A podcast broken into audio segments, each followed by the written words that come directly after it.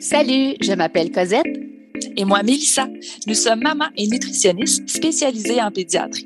Bienvenue sur l'alimentation des enfants dans le plaisir et la bienveillance, un podcast créé pour vous, les parents bienveillants, qui ont à cœur l'alimentation des enfants et de la famille. Notre mission est de vous accompagner dans les défis qui peuvent parsemer le chemin de la découverte alimentaire. Seul ou en compagnie d'invités, nous partagerons trucs et conseils pratiques à déguster tout en étant sur la route en train de plier une brassée ou en relaxant avec un bon café réchauffé.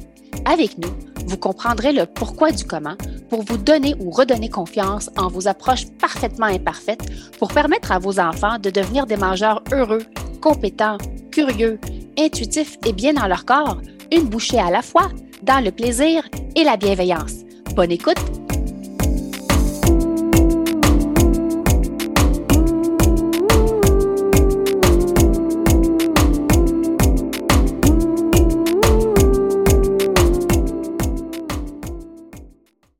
bienveillants et bienvenue au podcast L'alimentation des enfants dans le plaisir et la bienveillance. Vous avez l'option de nous écouter sur votre plateforme d'écoute préférée ou de nous regarder sur la chaîne YouTube des nutritionnistes en pédiatrie. Salut Cosette! Allô Mélissa! Rebonjour Andréane! Allô, allô! On arrive à notre dernier épisode de la série. Euh, microbiote. Donc, on va s'attarder chez euh, le microbiote chez les enfants au-delà de trois ans. Donc, une fois qu'on a passé les 1000 premiers jours. Andréane, est-ce qu'il est trop tard après les 1000 premiers jours pour cotiser à notre microbiote? Il n'est jamais trop tard. Il y a une chanson d'ailleurs, hein, comme ça, il n'est jamais trop tard pour y croire. Oui. là, c'est beaucoup plus que pour y croire. Donc, il n'est jamais trop tard pour agir.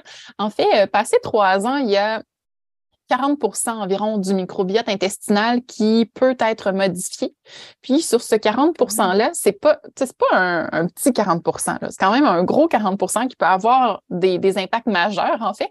Puis dans ce 40 %-là, 52% appartient à l'alimentation. Donc, donc, à ce sur quoi on a du contrôle. Mm-hmm. Donc, ça, c'est assez, assez phénoménal. Alors, euh, non, il n'est pas trop tard. Maintenant, c'est sûr que tout ce qu'on a dit dans les épisodes précédents, doivent encore évidemment être intégrés, mais on peut pousser un petit peu plus loin en fonction de ce qu'on vit dans cette période-là en tant que en tant que jeune ou bien en tant que parent de ces jeunes. Mm-hmm. oui, tout à fait, parce que trois ans, quatre ans, tu es rendu huit, neuf ans. Ado aussi.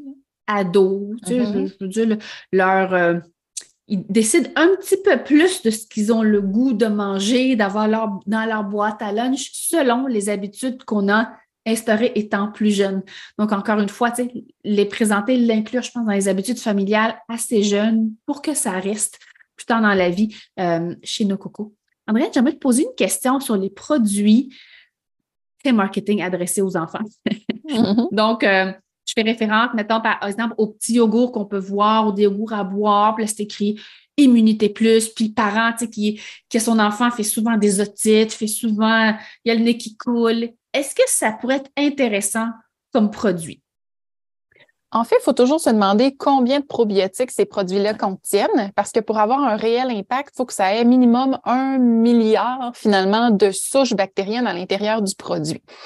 Puis en même temps, tout dépend aussi de l'âge de l'enfant parce qu'une petite shot de 1 milliard de bactéries, ben, dans un enfant, dans une petite bédaine d'un enfant de 3 ans, ça se peut que ça réagisse un peu, que ça crée des ballonnements, des flatulences, un petit peu de crampes. Donc, même chez l'adulte, hein, quand on commence des probiotiques, il mm-hmm. euh, faut être un petit peu à l'écoute de nos symptômes puis se donner comme une à deux semaines pour voir, ben, est-ce que, est-ce que les symptômes un peu plus désagréables s'en vont? Et si c'est pas le cas, ben, on change de probiotique. C'est que celui qu'on a pris n'était pas nécessairement euh, compatible, on va dire, avec notre microbiote. Parce que notre microbiote, c'est la première fois que je le mentionne d'ailleurs, mais j'aurais peut-être dû le faire euh, auparavant. Euh, le microbiote, c'est comme notre empreinte digitale. Il n'y a pas un microbiote qui est pareil. Donc, évidemment, on ne réagira pas aux probiotiques de la même façon.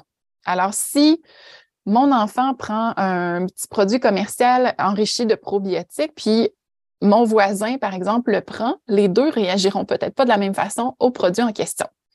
Bon, parfois, quand on a la dose de, bactéries finalement recommandée, ça se peut que ça devienne un produit, oui, qui est intéressant pour les probiotiques que ça contient, mais attention, rappelez-vous que l'alimentation, là, c'est notre carburant. Donc, la première chose que vous devez aller voir sur un aliment, c'est la liste d'ingrédients. Quelle est la qualité du carburant que vous mettez dans, votre voiture, dans la voiture de, de, vos petits poux et petites poulettes? Alors, quand la liste d'ingrédients est très, très longue, donc oui, on a une source de probiotiques, mais en même temps, on a une source de plein d'additifs, de sucre, de ci, de ça. Et je me dis, bon, ben, tant qu'à ça, on est aussi bien de prendre un yogourt régulier, nature, dans lequel on met des fruits, un peu de sirop d'érable, puis on ajoutera notre probiotique autrement. Tout à fait. Puis on suit également euh, le budget familial. Si mm-hmm. euh, on regarde le prix du probiotique tout seul versus intégré dans un yogourt, donc on y va avec le budget familial, mais je pense qu'il y a moyen de de faire des petits ajouts euh, pour toujours cotiser, en fait, à ce microbiote. Je pense que c'est une cotisation à vie, c'est comme nos réels. Oui. on cotise, on cotise euh, tout le temps pour avoir un microbiote diversifié le plus sain euh, mm-hmm. possible chez nos, chez nos cocos. Alors, c'est les mêmes recommandations, je pense, lors d'un rhume, euh, d'une grippe, d'une gastro, peu importe l'âge, et de suivre peut-être la posologie. Est-ce que tu dirais vraiment de suivre la posologie lorsqu'on prend un, supplément de probiotiques qui est à part? Donc, des fois, ils vont écrire, mettons, de 3 à 6, en haut de 6 ans, en haut de 12 ans. Donc, on suit la posologie. Puis si on remarque qu'il y a des, euh, des effets secondaires désagréables, de baisser un petit peu la dose ou de changer de, de, de supplément, en fait. Exactement. On change, euh, on diminue d'abord un petit peu la dose, là, puis ensuite, on se rend compte que les, symptômes désagréables, c'est souvent au niveau digestif. Là, dans le fond, perdure dans le temps, on peut effectivement changer de changer de, de, souche bactérienne, là, finalement, qu'on ajoute. Mm. Tu as parlé de pourcentage euh, de l'alimentation qui a un effet sur le microbiote. Qu'est-ce qui va influencer aussi? On parle de trois ans et plus, là. Est-ce que le sommeil va également influencer à, ces âges-là. Puis on sait que le sommeil rendu enfant, ado, ben, des fois, ça peut être, à chaque âge, à ses défis, c'est ce que je dis à mm-hmm. tous les parents. Est-ce que le sommeil aussi peut également contribuer? Est-ce que l'activité physique peut également contribuer? Est-ce qu'il y a moyen d'intégrer une activité ou du yoga ou de la méditation chez les enfants? J'aimerais ça t'entendre voir l'effet des autres choses que l'alimentation sur le microbiote de nos petits cocos. Définitivement, là, toutes les habitudes de vie en général vont avoir un impact sur le microbiote et, et je voudrais vice-versa un peu. En fait, le stress va avoir un impact négatif sur le microbiote intestinal, donc ça va créer justement cette fameuse perméabilité-là dont on parle depuis quelques épisodes déjà. Ça va augmenter un petit peu l'inflammation, ce qui va nous mettre à risque pour d'autres, d'autres problèmes de santé. Mais on sait aussi que la qualité du microbiote intestinal va influencer notre capacité à mieux gérer notre stress ou non. Puis si je me permets juste une petite parenthèse, une explication, en fait, quand vous consommez vos couleurs, donc vos fibres alimentaires, vous venez nourrir les bactéries. Les bactéries vont fermenter euh, les, les, fibres alimentaires provenant de ces couleurs-là. Puis en les fermentant, elles vont produire des petites molécules. Puis il y a une molécule qui est vraiment, vraiment étudiée, ça s'appelle le butyrate. C'est un acide gras à chaîne courte. Donc, si vous lisez un petit peu plus là-dessus, je voulais vous mentionner le terme complet. Donc, le butyrate en soi a des impacts majeurs sur plein de choses. Premièrement, ça va nourrir nos cellules intestinales, donc ça va augmenter notre fameuse couche de mucus pour favoriser nos défenses immunitaires. Le butyrate va venir limiter l'inflammation, donc parfait pour la prévention de plusieurs maladies qu'on connaît et le butyrate va avoir un lien. Là, on a fait le lien dans la littérature sur notre gestion du stress et les symptômes dépressifs. Mmh. c'est assez fou quand même à quel point la qualité du microbiote intestinal, on sait que ça a maintenant un impact sur le cerveau d'en haut également. Donc oui, on nourrit bien, on nourrit bien nos bonnes, nos bonnes familles de bactéries avec nos couleurs, justement. Ouais. Oui, et surtout avec nos petits cocos. Euh, bon, Cosette, tu le vis aussi, mais moi aussi, je le vis. Là, on parlait de stress, mais on va parler d'anxiété aussi avec les, euh, les, enfants là, qui peuvent en vivre à, différents niveaux. Je pense que c'est important, en effet, de le dire que d'avoir des activités pour qu'ils apprennent à, réguler cette anxiété-là va aussi avoir un impact positif sur leur microbiote et de venir nourrir leur microbiote va les aider aussi dans la gestion de leur anxiété. Ils travaillent ensemble ensemble. fait que c'est super intéressant de, faire ce lien-là aussi. Exactement. Puis tu demandais, Cosette, quels sont les autres éléments qui peuvent avoir un impact sur le microbiote? Mais je ne dis pas à toutes les familles de s'acheter un animal de compagnie, mais si on en a un, euh, ça aussi, ça peut aider. Euh, le simple fait de jardiner un peu, prendre soin, prendre soin des plantes si, si l'enfant aime ça, évidemment. Mais ce que je veux que vous reteniez ici, c'est le contact avec la nature, qui est super, super important pour diversité, diversifier pardon, notre microbiote intestinal. Donc, oui, les enfants doivent bouger, mais s'ils bougent dehors, c'est encore mieux. c'est ça. Je les laisser manger quelques petites euh, poignées de terre. on mangeait du sable quand on était plus petits.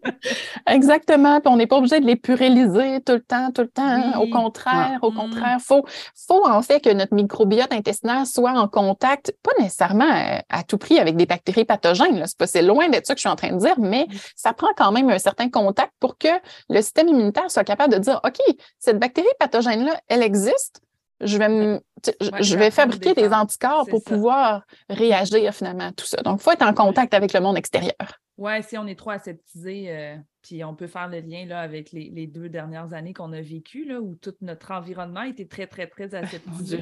Mm-hmm. Puis le simple. Oui, oui, tellement, puis de, différentes façons. Puis euh, le simple fait aussi d'être en groupe, donc de socialiser, euh, le fait de je, veux dire, quand on se touche, quand on se parle, il y a des échanges microbiens qui se font. Alors, euh, ça aussi, ça va avoir un impact. Donc, euh, tu sais, les sports d'équipe, ça va aider à la qualité du microbiote intestinal. Et à la santé mentale aussi. Oui, Mon Dieu, que ça nous a fait du bien. En tout cas, les filles, je vais penser à vous, à la première euh, bouchée de terre que je vais laisser mon coco Je vais penser à vous deux. Les deux cocos étaient passionnés par tout ce qui est de la terre, de la roche, les vers de terre. Écoute, ils goûtaient à tout, moi, les, deux petits. Mm, mm. Puis je les laissais faire. Mon Dieu! ça marche. Et tu vois, c'est. Euh, en tout cas, c'est bénéfique selon le niveau d'aisance du parent, je dirais. Oui, oui, absolument. Puis à un moment donné, le, jugement du parent est important aussi. Là. On ne laisse pas notre enfant licher n'importe quoi. Non, c'est ça. Non. Euh, j'ai une question pour toi euh, concernant le mucus qu'on pourrait retrouver dans les couches des bébés. On revient un petit peu en arrière, mais même chez, les enfants euh, un petit peu plus vieux. Est-ce que ça a un lien avec la santé du microbiote, le fait que, mettons, on ouvre une couche puis on voit le mucus? Ou est-ce que euh, notre enfant va aux toilettes puis on regarde bon, ce qu'il y a dans la toilette ou il s'essuie ou est-ce qu'ils sont dans l'étape de l'acquisition de, la continence? Est-ce que, ça, est-ce que ça devrait nous alarmer? Euh, oui, dans le fond, c'est, ça, c'est une super bonne question parce que souvent, quand je parle de la couche de mucus qui va favoriser nos défenses immunitaires, c'est pas le même mucus qu'on peut retrouver justement dans les selles puis qui sont souvent un signe un peu négatif de, la digestion, là, dans le fond. Donc, ce mucus, c'est pas la même chose. Donc, le mucus à l'intérieur, sur la, sur la couche finalement de cellules intestinales, ça, on en a besoin. Le mucus qu'on retrouve souvent dans les selles, ça va être un, en fait, c'est un, un gras mal absorbé.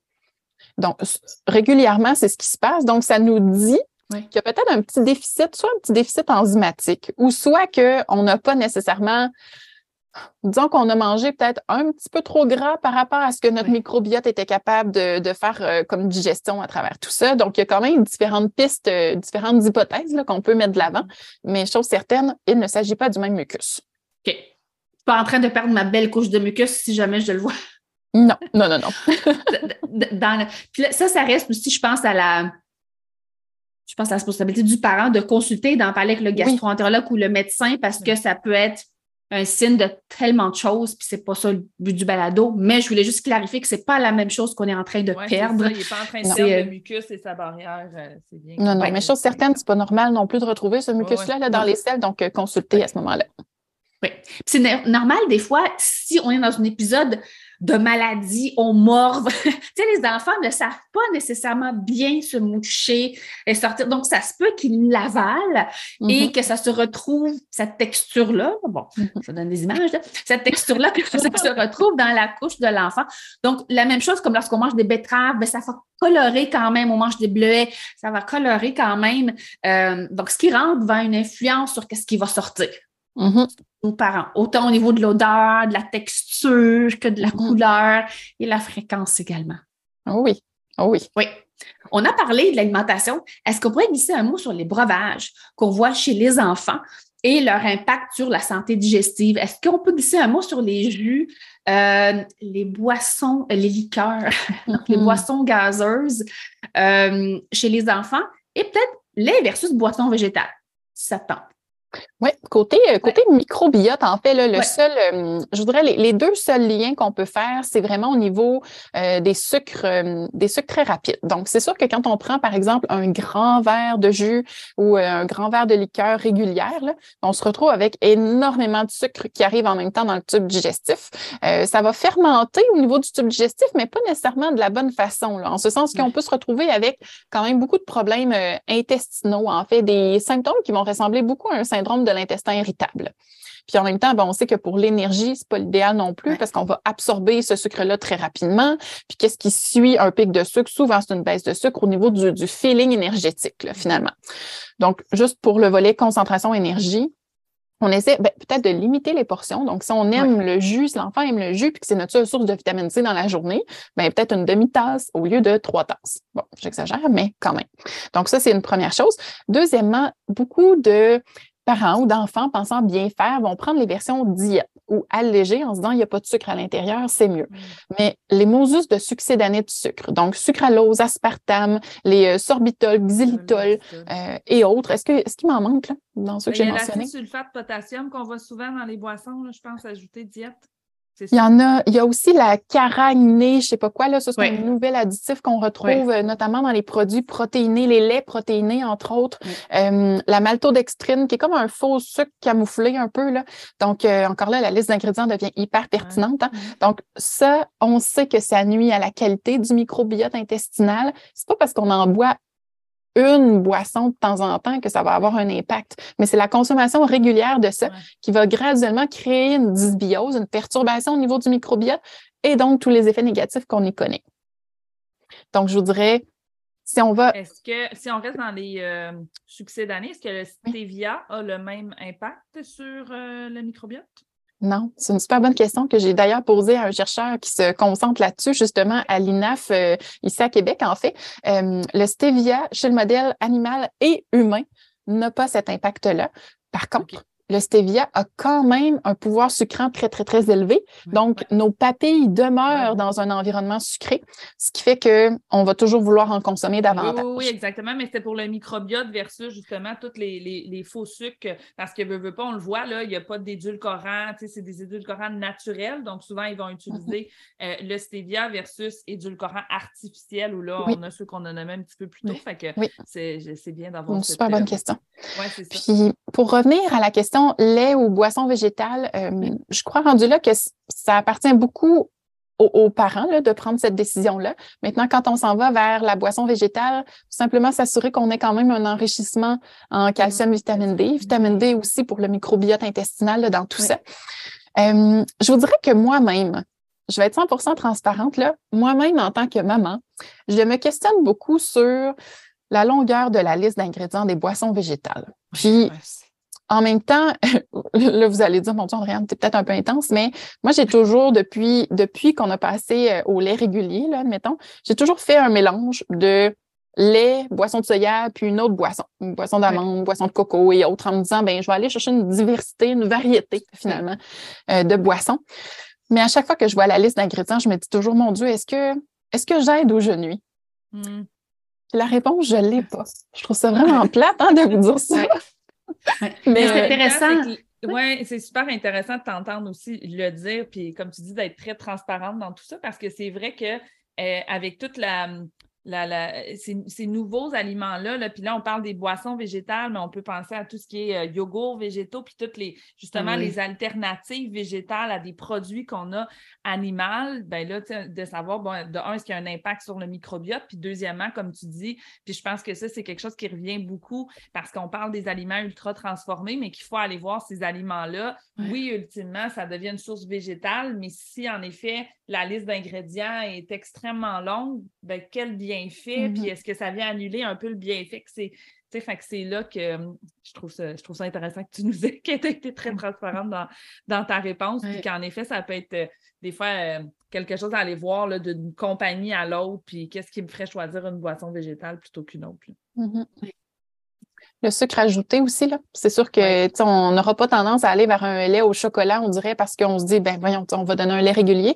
Mais c'est drôle quand on tombe dans la boisson végétale, ben là, on dirait que ça ne nous dérange pas d'aller vers euh, le vanille, le chocolat ou, ou même la boisson originale qui contient quand même beaucoup de sucre ajouté. Donc, euh, version nature sera toujours la meilleure, évidemment. Oui. C'est une question de est-ce que l'enfant va l'accepter? J'adore l'équilibre que tu fais. Je fais la même chose chez nous. moi, on goûte à vraiment à tout, on, varie. Mm-hmm. Parce que les enfants ont besoin de voir une variété avec les yeux au niveau de la bouche. Puis je me dis, ben, ça varie aussi ce que, ce que notre ben, microbiote voit. Ouais. Puis, tu sais, moi, la boisson de soya, j'ai bu ça pour la première fois à l'université.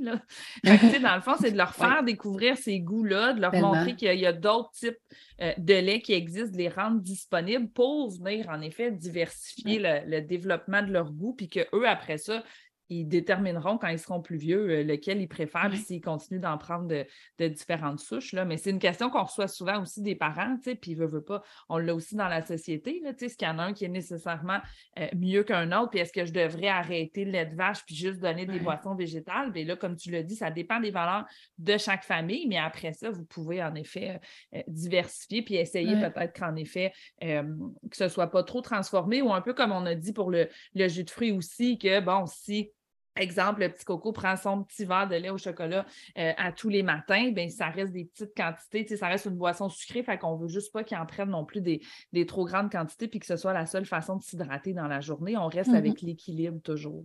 Mm, absolument. Que penses-tu de la vitamine C? Souvent, lorsque moi, quand j'étais petite, ma mère me donnait une espèce de petite capsule de vitamine, mm-hmm. C. Est-ce que c'est fondé? Est-ce que ça vaut la peine de, de miser un peu là-dessus? Lorsqu'on est malade? côté vitamine C. Ou pour prévenir aussi. Là, prévenir, oui. Et quand l'automne, l'hiver arrive, là, ils ah, ouais. prendre leur supplément de vitamine C parce qu'ils veulent prévenir les grippes. Est-ce que ça vaut la mm-hmm. peine? Ben, j'ai aucune science pour vous dire oui.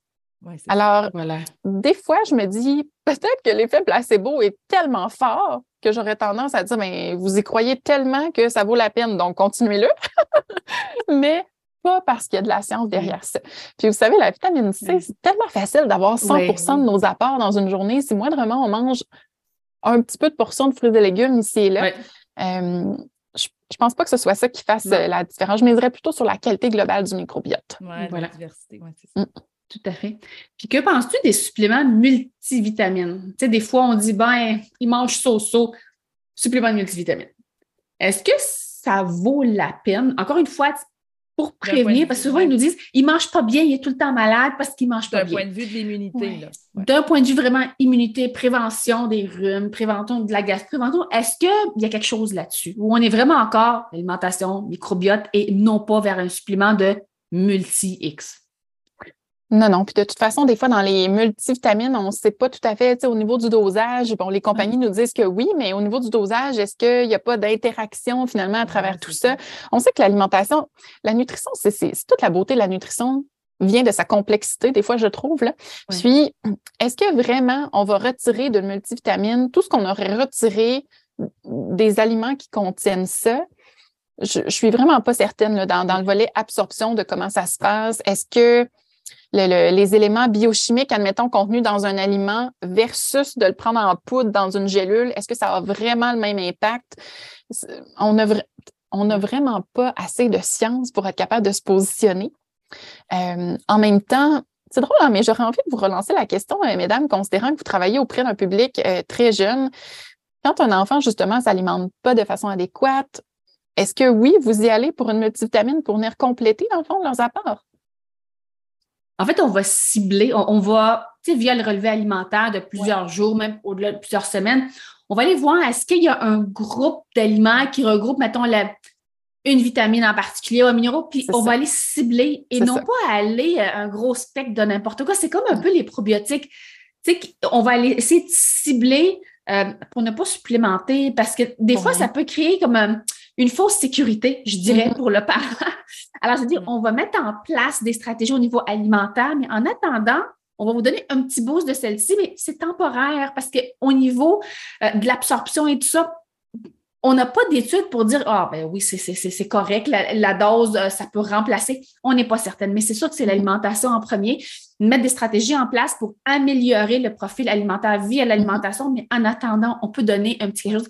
Mais rarement, on va suggérer euh, une multi. Euh, comme ça, c'est un peu comme les, souches de probiotiques. Il faut vraiment cibler mm-hmm. selon la condition chez les cocos. Puis on le sait, chez les, les petits cocos un peu plus sélectifs, on va aller vers un supplément euh, très souvent qui va contenir un petit peu plus de fer parce que souvent, c'est euh, une des choses qui va être un peu moins bien euh, présente dans l'alimentation que l'enfant a accepté, du zinc, de la B12. Donc, je te dirais, c'est plus vers ceux-là qu'on va se diriger et non pas une multi, parce que des multis chez les enfants contiennent du zinc, du, fer, ben, il n'y en a pas beaucoup.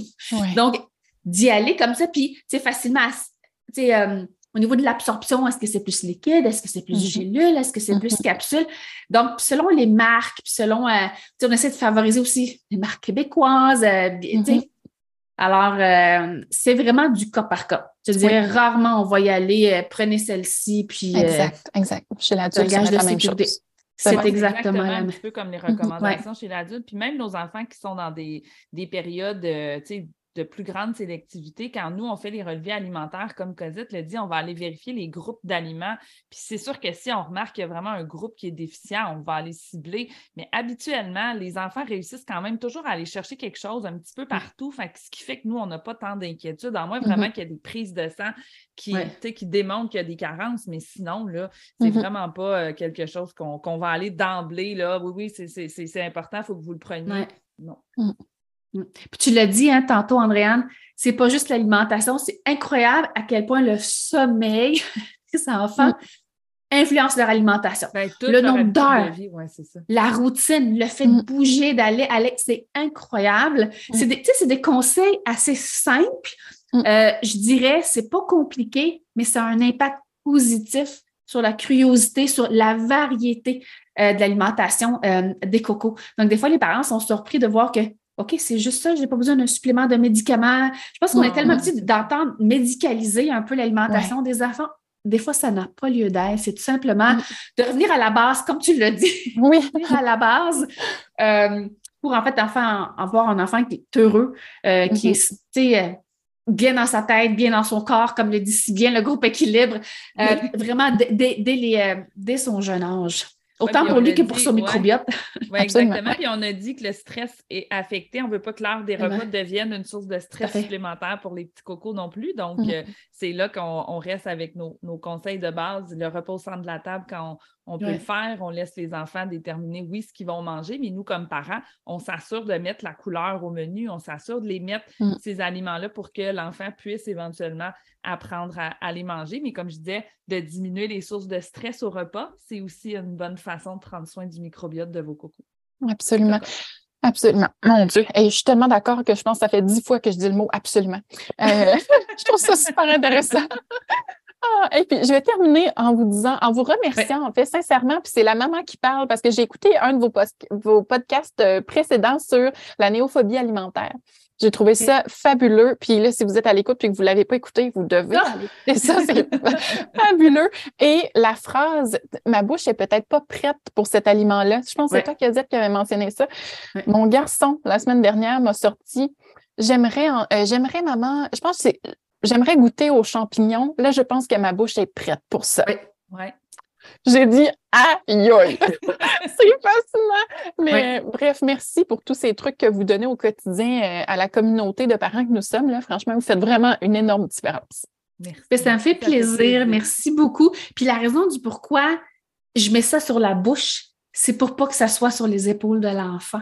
C'est pas volontaire. C'est ma bouche qui veut pas. Et je suis pas prêt. Donc, ça enlève un peu de l'anxiété à l'enfant, tout est mm. c'est de la psychologie alimentaire. mais même comme parents, en changeant notre perception puis en changeant notre langage, moi-même maintenant, ben non, j'ai pas encore appris à aimer ça. Puis ben ce soir, ça me tente pas de l'essayer, puis peut-être qu'une autre fois, ça va, tu mais j'ai mm. juste pas encore appris à l'aimer. Puis ma bouche est peut-être pas prête ce soir, en effet. Mais de changer la perception comme parent et de changer notre langage, ça fait que l'enfant, après ça, lui aussi, on reste surpris. Puis, hey, je pense que là, ma bouche, elle est prête. Puis là, on fait, oh yes! oui. Enfin, j'ai trouvé ça fabuleux. Merci beaucoup. Merci. Hélène, j'aimerais qu'on termine cette série-là en parlant de ton challenge Pim ton microbiote. Ceux qui ne le connaissent pas, euh, je pense que tu le donnes une ou deux fois par année, si je ne me trompe pas. Là, je pense que. En tout cas, il y a une surprise, je pense qu'il s'en vient en 2023. C'est ça? On avait fait, euh, euh, dans le fond, notre première édition était au printemps 2021. On a fait une deuxième édition au printemps 2022. D'ailleurs, les challenges, même si vous ne le faites pas en même temps que tout le monde, sont encore disponibles sur, euh, sur mon site web, andrianemartin.com.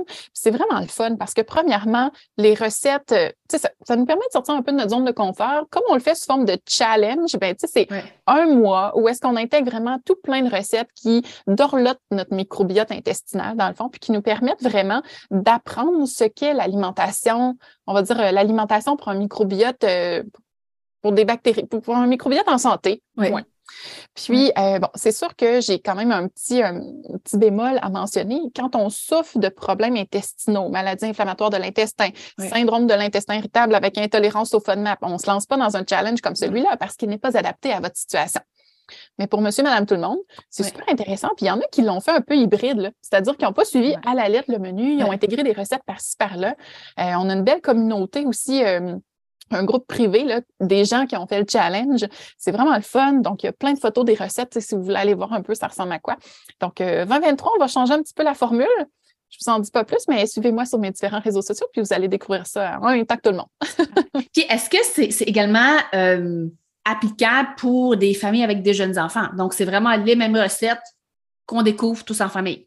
Euh, oui, oui, oui, oui. Puis c'est sûr qu'il y en a qui vont moins plaire au papilles de certains, puis je veux dire, même, même en tant qu'adulte. Mais oui, l'important, c'est de partir à la découverte, dans le fond. Oui. Mm. Réveiller notre curiosité.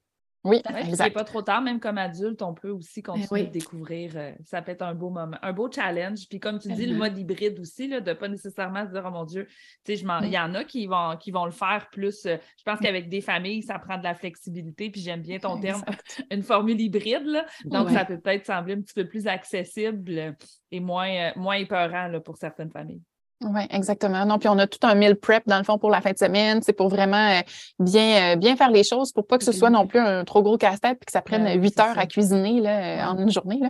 Donc, on, on, est bien content. Puis le feedback en fait des gens, beaucoup de personnes nous disent, dans le fond, avoir conservé dans leurs recettes régulières. Souvent, on finit toujours un peu par cuisiner les mêmes choses. Là. Donc, nos participants nous disent justement avoir intégré beaucoup de ces recettes-là dans leurs recettes régulières. Donc, je me dis, bon, ben, ça devait être bon. en effet. Merci tellement, Andréane, pour ta participation à cette série Monde obscur microbiote. On en sait beaucoup plus. Je pense qu'on est outillés. Puis là, je pense que je vais aller à la pharmacie chercher mes probiotiques. moi, me préparer pour la première semaine post-accouchement. Alors, un gros merci. On va mettre dans la description le lien pour le challenge de Pim ton microbiote, euh, le lien vers ton livre et euh, tes plateformes euh, Instagram, Facebook, le site web également. Et si jamais vous avez un défi au niveau de votre santé digestive, je pense que tu es la ressource, là, ça, va de soi pour être ton équipe pour permettre de manger d'être heureux et d'être bien, vraiment pour être capable de faire nos activités au courant de la journée. Je pense que c'est ça le but euh, de ce challenge-là et de votre impact, c'est vraiment d'être capable de passer à travers nos journées en s'alimentant euh, convenablement pour répondre à nos besoins et euh, prévenir les maladies chroniques ou les maladies à long terme chez les adultes. Donc, si on peut commencer dès les premières bouchées, ben, pourquoi pas? Alors, Merci beaucoup. on espère que vous avez aimé la série. Si oui, n'hésitez pas à partager, à commenter si vous avez des questions. Allez-y, c'est plus en lien avec le microbiote. On va les diriger à Andréane. Vous pouvez tout de suite lui écrire directement sur ses plateformes à elle. Euh, sinon, c'est en lien avec le balado. N'hésitez pas, Mélissa et moi, ça va nous faire un grand plaisir de répondre à vos questions. Merci encore beaucoup, Andréane. Ça nous fait chaud au cœur. C'est un privilège de t'avoir eu avec nous pour ces quatre épisodes. Euh, c'est moi qui vous dis un immense merci. Je vous souhaite euh, beaucoup de santé, en fait, mais surtout, je vais lever mon verre euh, d'eau à la santé de votre microbiote. Merci. Bye. Bye. Alors euh, voilà, j'espère que vous avez aimé cet épisode et si c'est le cas, abonnez-vous à notre balado. Si le cœur vous en dit, vous pouvez nous laisser une note ou un commentaire écrit car c'est comme ça qu'on peut faire connaître ce podcast à d'autres parents, futurs parents qui gravitent autour de la parentalité en général. Vous pouvez aussi nous écrire en tout temps si vous avez des questions ou des inquiétudes en lien avec l'alimentation de vos enfants. Ce podcast, on l'a créé pour vous et on souhaite du plus profond de notre cœur de maman et de nutritionniste qu'il puisse répondre à vos besoins là, maintenant. En plus, tous les épisodes sont également disponibles sur nos chaînes YouTube. Donc, si vous préférez nous voir parler ou simplement lire les sous-titres, ben, sachez que c'est possible.